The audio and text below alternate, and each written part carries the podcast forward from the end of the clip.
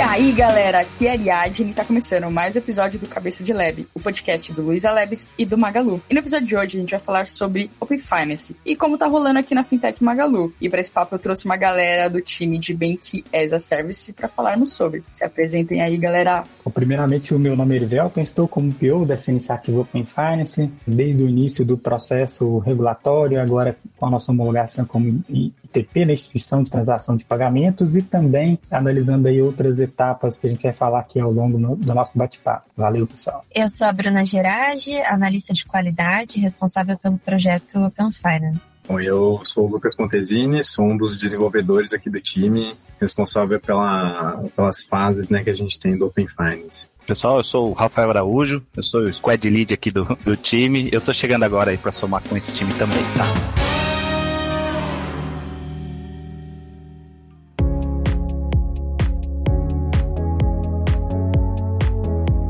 Bom, então a gente acho que pode começar com a explicação do que é o Open Finance que provavelmente tem pessoas que vão estar escutando a gente que não sabem muito bem o que significa isso. Contem para nós. É, apesar da gente ouvir muito no mercado, algumas pessoas já devem ter recebido algum tipo de notificação do banco pedindo compartilhamento de dados. A gente pode trazer um pouquinho o histórico do Open Finance até antes do, dessa iniciativa aqui no Brasil. Nós não somos pioneiros nesse modelo, apesar de já ser uma das maiores iniciativas do mundo.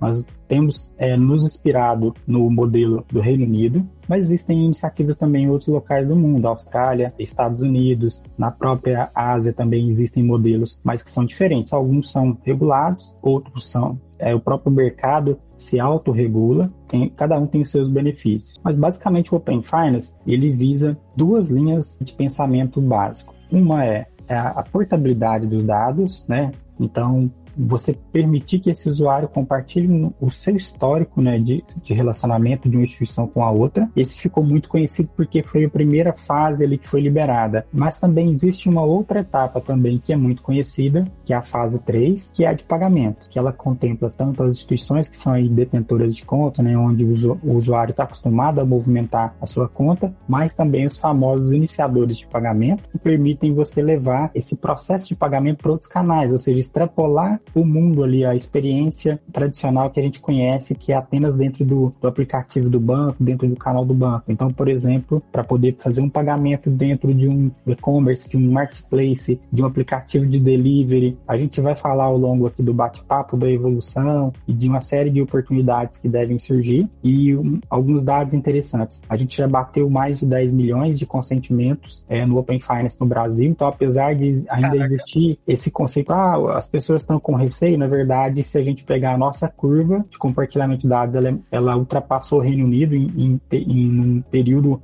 menor em quantidade também, né? apesar do nosso país ser muito maior, a gente também já ultrapassou. Então, a expectativa é que continue evoluindo essa fase de dados e que em 2023 se consolide a experiência de iniciação de pagamentos, que eu traduziria da seguinte forma: dados é a portabilidade né, do meu relacionamento e pagamento é simplesmente pagar com o meu banco. Então, apesar de a gente ter importado esse nome em inglês, né, que ainda causa uma certa fricção, a gente vai ver provavelmente, a gente vai até esquecer que é Open Finance a gente vai simplesmente quer fazer a portabilidade dos seus dados ou não, ou quer pagar com o seu banco, com outro banco ou não. É assim como a gente utiliza ali um cartão de crédito e assim por diante, tá? Seria uma isso. curiosidade. O, o, Open Finance é o Open Bank? Perfeito, ótima pergunta. Como a gente importou esse termo, inclusive os padrões, tá? Inclusive as certificações de segurança e funcional, inclusive a empresa que apoiou nesse processo de conformidade a Radian, ela é a mesma que implantou no Reino Unido. Então lá era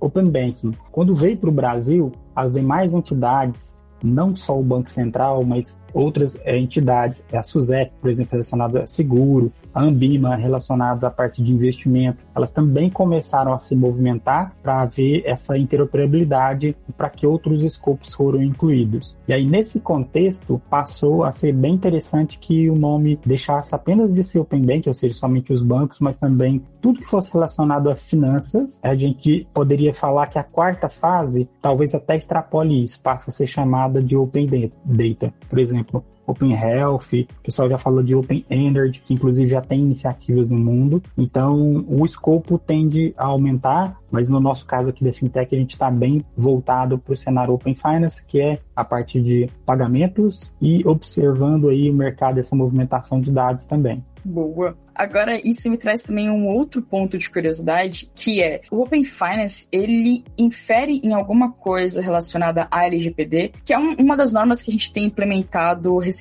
no Brasil, né, ali para tra trabalhar melhor os dados de como eles são passados ali pelas empresas, como são fornecidos, armazenados e tudo mais. Isso infere em algum ponto? Sim, perfeito. A sua pergunta é muito boa. O Banco Central, ele, ele pensou muito bem no cronograma. Se a gente for pegar a linha do tempo, uma das primeiras discussões que a gente teve foi da LGPD. Então aí depois a gente observou que saiu a, a primeira instrução normativa do Open Bank, o Pix acabou passando na frente porque ele foi entregue num curto prazo, é menor, mas a, a base para o Open Bank para o compartilhamento de dados era LGPD. Então por isso que foi feito esse trabalho anteriormente. Então tudo vem sendo construído de uma forma muito bem pensada pelo Banco Central, inclusive agora já com o viés do real digital. Boa. Então já traz aí para quem está na dúvida e com receio, já a gente tem ali já um, uma boa guarda ali de segurança, né? Mas nesse processo né, do Open Finance, quantas fases existem? E o que seriam essas fases, assim? Por que, é, por que, que é faseado, né, também? Ele é faseado porque é como se a gente estivesse separando por alguns temas, né? Então é um pouco mais fácil da gente dividir, conversar sobre um certo tema pela fase. São quatro fases ao todo. A primeira fase é uma parte de compartilhamento dos dados do banco com o Banco Central. Então é, é como se o banco tivesse dizendo para o Banco Central: ah, esses são os meus serviços, é isso que eu, eu tenho disponível de produtos e serviços para o meu cliente. É uma fase que o cliente não vê tanto é uma parte mais interna, que é diretamente entre o, o banco e o Banco Central. A fase 2, que é a que o Elivaldo comentou é um pouco, que é a parte de compartilhamento de dados, que é a parte talvez mais famosa que a gente tenha, que já está sendo bastante utilizada, é justamente a ideia de você ser dono do seu dado e não mais do banco. Então, você não precisa mais criar um vínculo do zero com um banco novo. Você pode trazer todo o seu histórico né, com um banco para outros bancos e assim você pode ter é, algum tipo de serviço mais especializado, mais limite de crédito, mais limite de, de ou qualquer serviço que aquele banco novo tenha, né? A relação vai ser bem melhor então, né? Eu não preciso mais me preocupar, tipo, putz, eu tô há 10 anos nesse banco e agora eu vou mudar de banco, vou ter que começar toda a minha trajetória ali de histórico financeiro com ele para conseguir alguma coisa, né? Exatamente, isso cria uma concorrência muito grande porque as pessoas deixam de ter esse medo, essa limitação de querer trocar de banco, né? Porque já tem um limite alto, por exemplo, no cartão de crédito, né? E aí a fase 3, que o Erivelto comentou bastante, a parte de pagamento, ou seja, você poder fazer pagamento com o seu banco. Por detrás do pano, ele utiliza o Pix, né? Que é bem famoso aqui, mas é uma forma, ele facilita a forma de você fazer pagamento com o Pix, sem precisar escanear QR Code, ou sem precisar copiar um, uma chave sair do, de onde você tá, colar lá no seu banco. Então ele já faz isso tudo de forma tudo acoplado, tudo automatizado, vamos dizer assim. Isso facilita muito a vida da, do cliente, né? Fica muito mais fácil. E a fase 4 são outros serviços financeiros, então aí já entra muita coisa, pode entrar a partir de investimento, câmbio, seguros, então previdências e vários outros temas relacionados a finanças que não estão direto, não estão relacionados diretamente com pagamento e dados, né? E essas seriam as quatro fases que a gente tem. Caraca, bastante fases e bem interessantes, hein?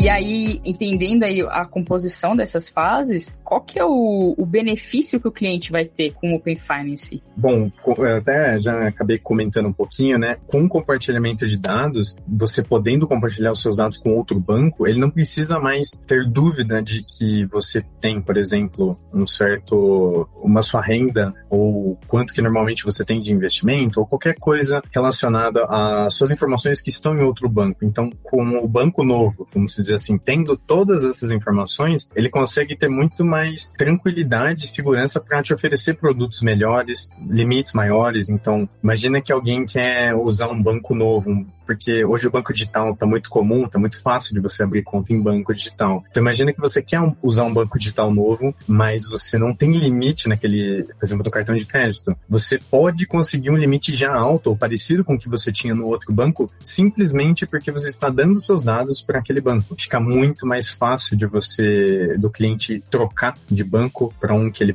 que ele tenha mais benefícios. E não só o cartão de crédito, pode ser qualquer tipo de benefício, um, um serviço mais especializado. Fica muito mais fácil, às vezes, diminuir a burocracia de ter que passar por todo um processo de análise. Às vezes pode ser uma análise quase que real time, né? Você dá os dados e você já conseguiria, de alguma forma, já dar para a pessoa é, um plano que possa ser interessante para ela, ou uma pessoa que tem uma conta PJ, ela pode já receber algum tipo de pacote do tipo, pô, você quer receber um. Eu vi aqui, né, pelos seus dados, que você consegue pagar X por mês, então você quer esse empréstimo de tanto para poder ajudar no seu negócio. Então, são coisas que você já poderia dar para a pessoa de cara muito mais rápido, você não precisaria ter todo um processo complexo para conseguir esses benefícios. Então, a ideia para o cliente é ele ter muito mais facilidade, rapidez e tranquilidade para migrar de bancos, serviços, tudo mais relacionado tudo a finanças. Né? Quando eu, eu faço a liberação, né, do Open Finance, né, no banco que eu tô, e vamos supor que eu tenho mais dois bancos. Eu tenho mais conta em mais dois bancos, ao total três. Se eu faço a liberação em um banco, eu faço automaticamente para todos, né?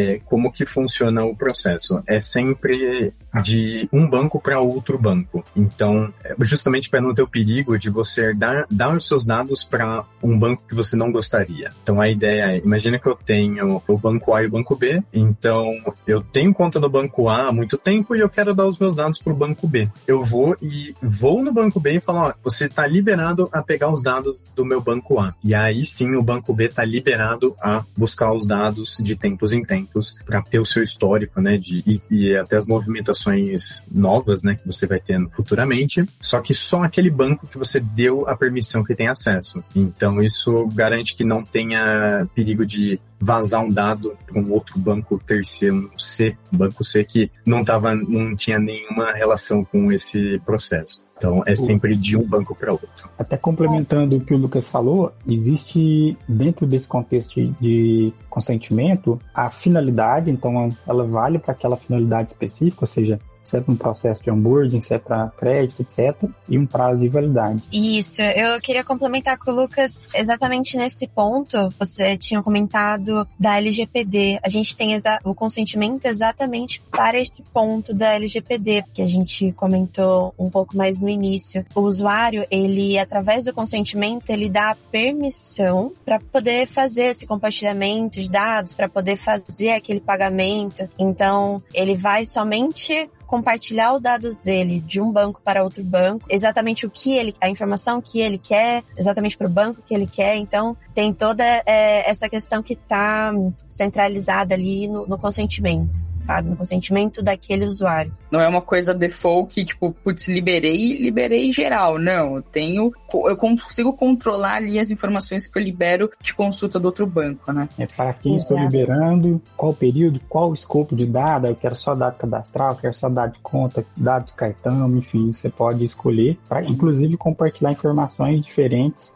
com finalidades diferentes entre as instituições, né? Às vezes estou fazendo um cadastro uma instituição, eu não quero preencher os dados, tem a opção do Open Finance, eu utilizo só os dados cadastrais. Às vezes eu já sou cliente de um banco, mas ele me oferta uma opção de trazer um histórico de crédito de outra instituição para entender melhor meu perfil e ofertar um crédito melhor. Então, vai muito ali da finalidade, do, do produto, tem gerenciadores financeiros que estão surgindo. Em, em 2023 a gente vai ver, já tem alguns cases já mais estão amadurecendo, que onde vão agregar dados de, de instituições diferentes. Né? Exatamente. O consentimento ele é praticamente todo personalizado. Então você escolhe quais dados você vai querer compartilhar, por qual período. Qual que é o benefício que a, as empresas têm com isso, né? Ou, os bancos têm com isso, né? É, acredito que o maior benefício para as empresas que aderam ao Open Finance é trazer para o seu negócio a possibilidade de receber novas informações dos clientes, através do compartilhamento de dados que a gente comentou da fase 2 e melhorar o fluxo de compra, utilizando o novo método de pagamento, que é ainda mais rápido que o Pix e o cartão, né? Que são métodos mais usados hoje em dia, e não só o banco. É, é importante também comentar que a gente falou muito da, da fase de compartilhamento de dados. O Magazine Luiza está muito introduzido no cenário de pagamento e os benefícios nesse cenário de pagamentos também são enormes. Uma melhora na jornada ali de pagamento, né, que não exige mais o copia e cola, né? Hoje, quando você vai copiar, vai fazer um pagamento com o Pix, você é necessário ler um QR Code, copiar um código, sair daquela plataforma, né, de e-commerce ou de marketplace e para o seu app. Isso pode gerar ali uma, uma perca de foco, enfim, a pessoa pode por algum motivo distrair ou até esquecer. Open Finance, isso é uma jornada única, você escolhe ali o pagar com o meu banco, escolhe a instituição, já é redirecionado e conclui o processo. Isso implica também uma melhor gestão do estoque, porque uma vez que eu tenho um retorno mais rápido, mesmo que ele seja negativo, eu posso liberar ou não aquele estoque, ou ofertar uma segunda forma de pagamento. Para serviços, a mesma coisa, imagina um serviço de delivery que foi gerado em QR Code, você tem que aguardar X tempo para a pessoa pagar. Você tem um retorno mais rápido, essa melhora na experiência. Tem a questão da marca, né, que as primeiras plataformas estão implementando a iniciação de pagamento estão fazendo um barulho muito legal. Tem a parte de segurança que, tipo, não dá para um usuário tem tá fazendo a compra no, nome, no meu nome, por exemplo, fazer uma compra utilizando o banco de outro. Então, ele tem uma espécie de checagem dupla ali, confere um pouco mais de segurança. Enfim, existem N outros aspectos aí no cenário de pagamento que agregam além da questão da monetização, redução de despesas, porque o boleto hoje tem um custo alto, é, se a gente for pegar em comparação, o próprio Pix também puro, ele em alguns contextos ele tem um custo alto e o Open Finance ele permite você melhorar tanto a conversão, né, eliminando essas etapas e também reduzir esses custos. É, e o que eu tenho que falar anteriormente é não somente bancos, empresas de todos os ramos, tá? Desde e-commerce. É, é, instituição financeira, né? Todos que têm instituição financeira, né? É, na verdade, desde e-commerce, entrega de alimentos, gestão de condomínios, dá para utilizar o Open Finance praticamente em qualquer coisa que precisar de transação ou cadastro. Inclusive, atualmente, nosso primeiro case de, de grande sucesso foi o e-commerce Cabum. Oi, vocês querem comentar um pouquinho, ou vocês podem comentar um pouco sobre esse case aí? Claro, podemos sim. Eu acho que eu vou comentar aqui mais da parte negócio, o Lucas participou todo o processo e a Bruna, acho que podem complementar sobre os desafios, mas a gente tem um orgulho de ser praticamente uma das primeiras implementações de iniciação de pagamento no e-commerce totalmente integrado. A gente viu alguns cases nos outros cenários mas que não era necessariamente todo, toda a experiência dentro da própria plataforma. Foi o que aconteceu. Foi muito legal, a gente rodou na Black Friday e passamos ali sem é, zero de incidentes e logo em seguida foi aberto para todos os canais. E assim, o time que participou pode contar melhor do que eu, a Bruna, o Lucas, dos desafios que foram aí homologar, né? Não foi fácil, mas foi muito legal ver isso rodando tivemos vários pontos que foram é, empecilhos, que foram dificuldades que a gente teve ao longo de todo o processo do Open Finance como um todo, mas também da implementação com a Kabum, né? Tem uma que é mais relacionada à fase 2, que o SLA e a tempestividade dos dados que o Open Finance exige, ela é bem agressiva, bem mesmo, assim, são, você precisa entregar muito rápido, em pouco tempo, para poder ter uma melhor experiência para o cliente. Então, a gente precisa tomar muito cuidado para não ter perigo de demorar para entregar, para responder as APIs, para que os dados estejam, os, o dado que você, de, por exemplo, uma compra que você fez, tem que daqui cinco minutos já tá liberada para alguém pegar. Então, então para alguém consumir. Então é bem rápido. Esse foi um desafio que a gente está enfrentando, né? Mas que a gente precisa olhar bem com calma para não ter perigo de não estar tá aderente ao Open Finance, justamente porque é, eles querem, eles são bem críticos nessa parte, justamente para que a experiência seja o mais perfeita possível para o cliente. Principalmente na fase de iniciação de pagamentos, como o Arivaldo comentou da Kabum, é a parte de escalar, porque tem muita gente, né, muita gente comprando e você precisa garantir que todos os pagamentos sejam efetuados rapidamente, não pode demorar muito, porque senão pode ser que o cliente ache que está dando algum problema e pare ou queira cancelar o pagamento, porque ele pode ficar meio perdido se demorar muito tempo para acontecer. Então, Sim, tem que a ser experiência do cliente tem que ser rápida, né? principalmente com pagamento, né? Tem que ser fluida, simples, visível, tem que estar o mais perfeito possível para que ele não desconfie que, o, por exemplo, ah, a iniciação, a iniciação de pagamento com Open Finance não funciona ou é ruim. Então, para não ter esse tipo de perigo, né, de, vamos dizer assim, manchar a imagem do Open Finance, precisa ser muito bem escalável as aplicações, né? E junto com a escalabilidade, a gente teve um problema com a observabilidade das APIs. É, acho que foi maior, um ponto bem crítico, porque a gente precisava entender o que estava acontecendo com cada pagamento, porque como a gente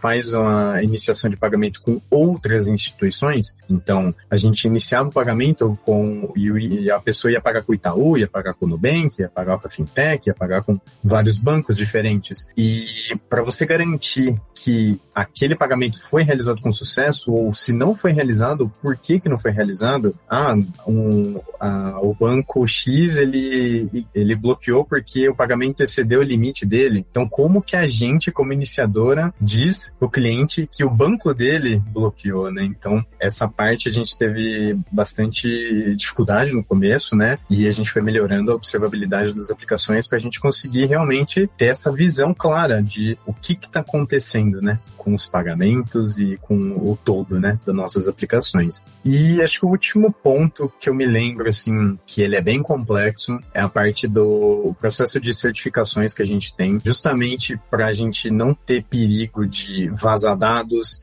não ter perigo de alguém entrar no meio que não seja parte do, do Open Finance. O processo de certificação ele é bem, ele é bem rígido, é muita coisa, justamente para não ter esse perigo. Então é complexo, você tem vários passos para poder gerar certificações, atualizar, tem atualizações semestrais ou anuais, então é um processo complexo que demanda um tempo e a gente precisa estar tá sempre em dia com ele para não ter perigo de a gente sair do Open Finance porque faltou atualizar uma certificação, por exemplo. Então acho que esses foram os que eu me lembro assim, foi as principais dificuldades que a gente teve e que a gente tem, né, de certa forma, com o Open Finance.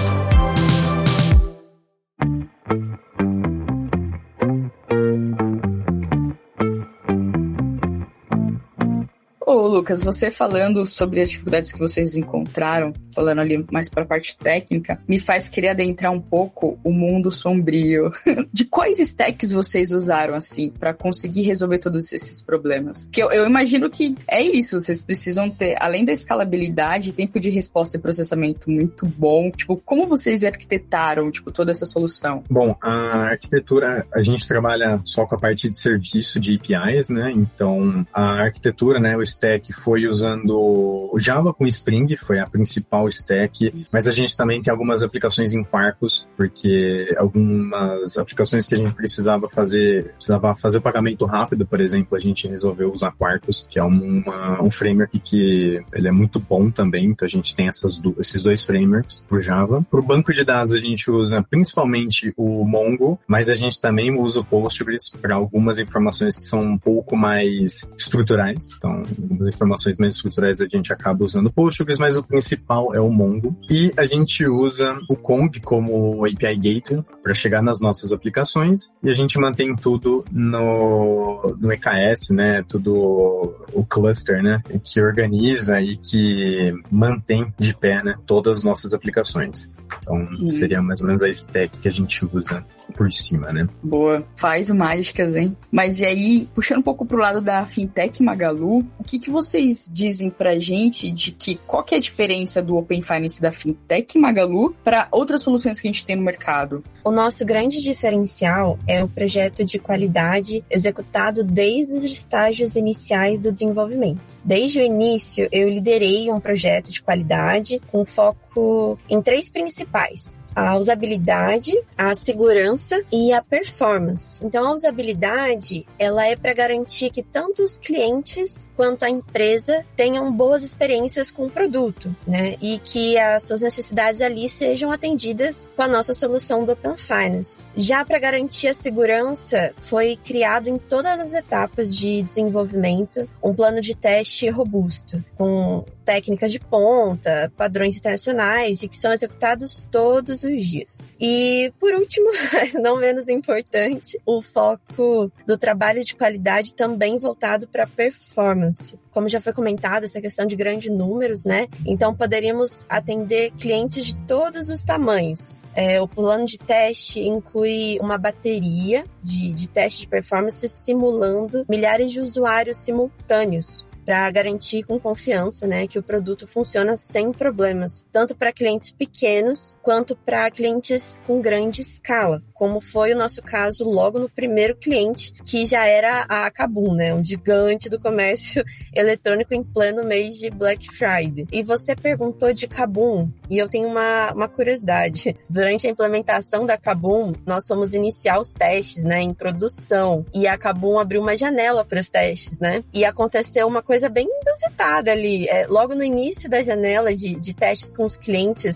Prime Ninja, né? Um cliente foi extremamente rápido e fez uma compra na Kabum e conseguiu finalizar antes de mim ali, fazendo tudo ao vivo, na, numa reunião. A primeira transação oficial do, do Open Finance foi um cliente real que pagou e recebeu seu produto em casa. e não acaba. Sabia, né? Já testou ali. É, e, não, e não acaba por aqui. Quando eu fui fazer a compra de teste, eu selecionei para retirar o produto do e-commerce da Kabum, né? Numa loja física lá do, do Magazine Luiza. E depois o pessoal veio sinalizar que eu tinha sido a primeira a fazer, a utilizar essa função, que era uma função nova. Tava sendo testada ali pela primeira vez também, naquela manhã. Fala, Bruna, você foi a primeira a testar também. Então foi. Caraca! Só complementando, além desses pontos de qualidade que a Bruna colocou, sobre a sua pergunta, que, qual que é o diferencial né, da, da Fintech Magalu, eu acho que é o nosso contexto, tá? Se a gente pensar em toda essa movimentação de fintechs, né, neobanks, enfim, a grande mudança é o contexto que a gente está. A gente tem essa espinha dorsal de, de serviço financeiro, mas a gente está muito próximo da ponta do varejo. E a grande questão do Open Finance é justamente extrapolar os canais tradicionais dos bancos e levar isso para a ponta. Ou seja, levar isso, seja para um canal digital, e, e, vão surgir cenários que a gente vai começar a ver aí, inclusive no presencial, vai ser possível aplicar o Open Finance, mas eu acho que isso que é o grande legal. Nós temos aqui dentro do ecossistema uma oportunidade totalmente diferente dos bancos tradicionais, porque a gente tem uma, uma, uma parte financeira, né, uma vertical financeira, mas a gente tem também os canais né, de varejo a gente está muito próximo do cliente, então a gente tem a possibilidade de criar uma experiência totalmente diferente. E a gente vai ver isso ao longo de 2023 acontecendo. O número de pessoas cedendo ali os dados no, no processo do, do Open Finance, pensando no contexto Magalu, tem sido alto? Tipo, vocês têm visto que a, as pessoas têm dado essa credibilidade? Porque entendo que o nosso público é um público que gosta muito da loja. A, a gente tem um e-commerce muito grande, mas a gente também tem um público que é muito físico, né? A gente tem essa coisa do, das pessoas que querem ir à loja, querem fazer ali tudo presencial. E aí, tendo toda essa questão aí do Open Finance, tá tendo um, uma boa aceitação pelo público?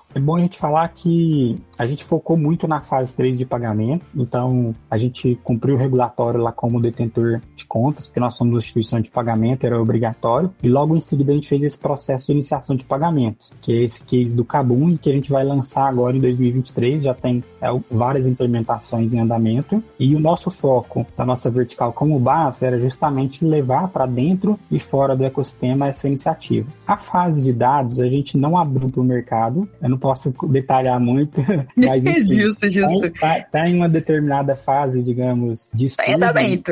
É, tá em, andar, em análise, vamos dizer assim. E a gente deve é, focar nesses estudos, digamos assim, principalmente para o cenário PJ, que eu acho que é o que faz mais sentido no contexto que a gente está, que eu acho que a gente pode ajudar bastante o varejo nessa linha, tá? Então, por enquanto, a gente ainda não não para o mercado, a gente não pode dar maior, maiores detalhes.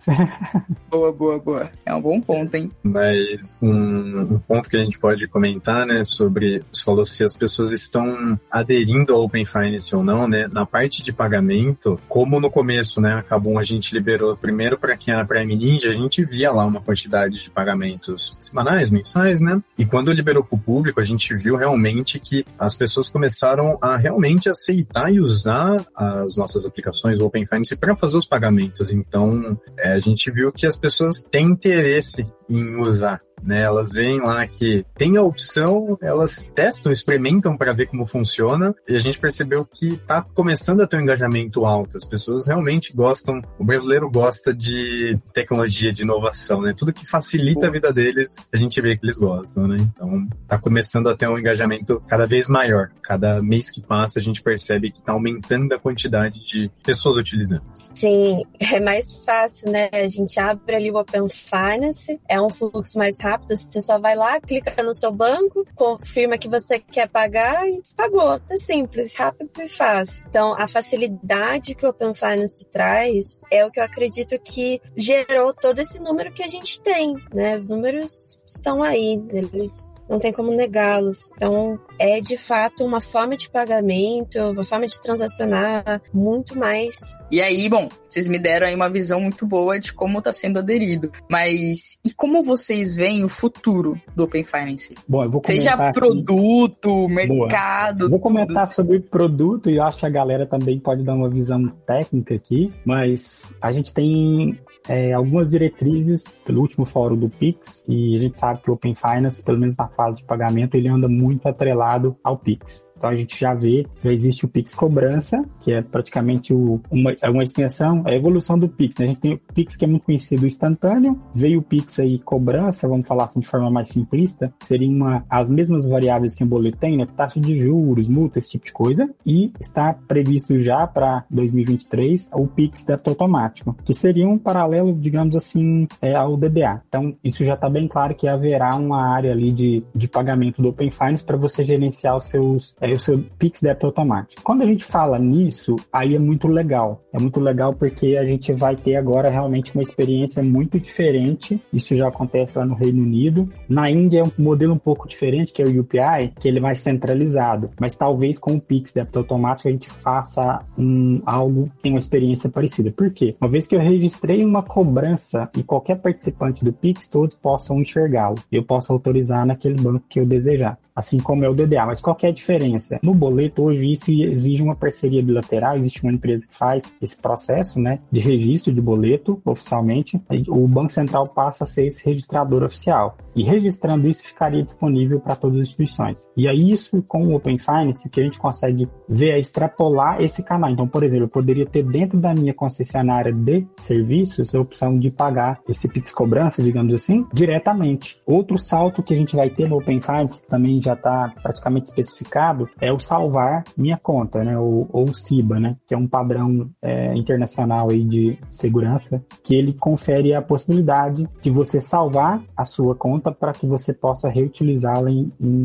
pagamentos futuros, ou seja, hoje a gente precisa fazer uma autorização para cada vez que eu faço um pagamento. Então é como se a gente salvasse a nossa conta, similar ao que a gente faz com o cartão de crédito. Aí você pode imaginar vários cenários, uma carteira, né, uma wallet, onde eu já salvei os, sei lá, meus três bancos que eu utilizo, lembrando que a gente segue a LGPD e também as características ali de segurança, ou seja, eu defino o limite que eu estou autorizando para aquela autorização, eu defino o prazo, eu posso a qualquer momento revogar, eu posso cancelar um agenda agendamento antes dele é, acontecer, né? Então, com os mesmos princípios que eu tenho em alguns outros meios de pagamento. Então, acho que esses seriam as grandes principais mudanças, tá? Do, do, do Open Finance junto com o Pix, mas existem alguns spoilers aí de outras coisas, pagamento recorrente com valor fixo, que é, por exemplo, você já deixar agendado N parcelas. Agora, em fevereiro, já oficialmente já teremos o, o agendamento único. Enfim, aí vem bastante, tem bastante desafio, tanto de negócio, de produto e técnico. Exatamente. Isso,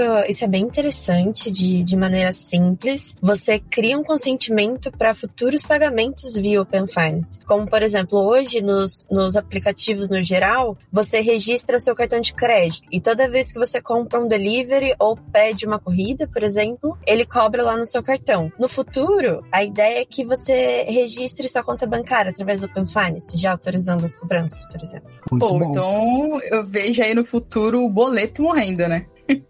É exatamente isso. Sim, o Pix já matou uma parte do boleto para pagamentos instantâneos. Com o Pix cobrança, ele já começou, digamos assim, a criar aquele caminho, né? E com o Pix débito automático é inevitável que mate aí com o DBA. Então, a gente vai, eu particularmente acredito que até o final de 2023 a gente tenha uma grande parcela do que era boleto e DBA é indo migrando aí para o Pix. Caraca. Vai abrir a possibilidade de cobranças para muitos novos clientes que não possuem cartão de crédito. Sim, isso, é verdade.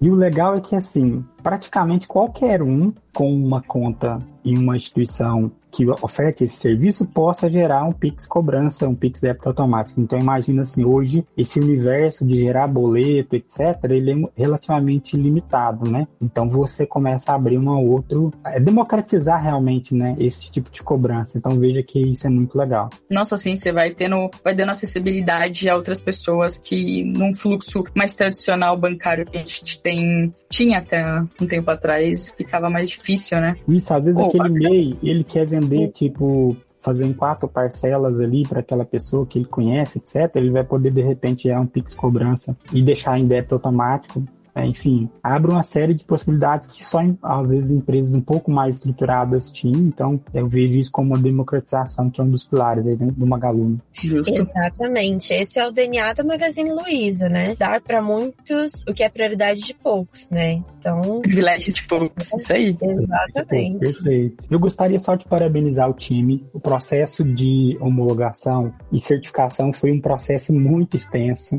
Realmente foi Nossa, muito imagina, puxado. A Bruna Bruna conduziu principalmente esse processo de homologação é, a partir de certificação de conformidade que exige é, um alto nível de padrão de, de exigência para cada um dos cenários que a gente tem que executar, o pareamento com as instituições que exige que a gente faça teste um a um e cada instituição, por mais que seja algo padronizado, elas têm suas particularidades. Então, a gente teve que, inclusive, sugerir melhorias para até grandes instituições, a gente acho que a gente sugeriu para quase todos os bancões é, melhorias, isso foi muito legal. Eu, eu queria, assim, parabenizar o time, o esforço que eles fizeram e, e falar desse processo que foi muito complexo, tanto a certificação de segurança e a processo de conformidade que o time conduziu muito bem. E agradecer pela oportunidade, Ariadne.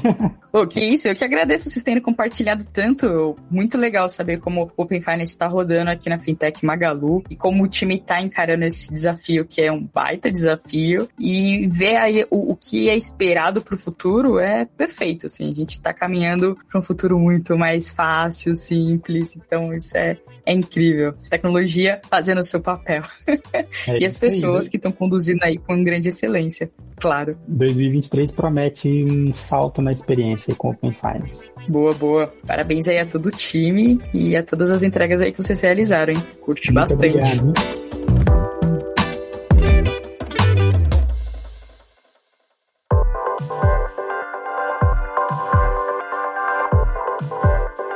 É isso, galera. Você que escutou a gente, curtiu, compartilha. Estamos nas redes sociais, no Instagram e no Twitter, como arroba cabecadlab. Eu tô no Twitter como arroba três cores. Eu estou no LinkedIn como Bruna Vitória Gerage. Eu gostaria de indicar a Fintech Magalu, que a gente tem um canal bem bacana do LinkedIn, e indicar também o meu LinkedIn, que é o Erivelton Open Finance. Eu já até coloquei ali o Open Finance para ficar fácil. Aí sim, hein? É isso aí.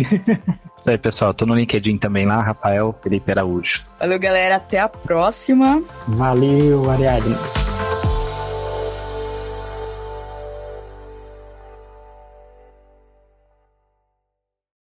Este podcast foi editado por Radiofobia, podcast e multimídia.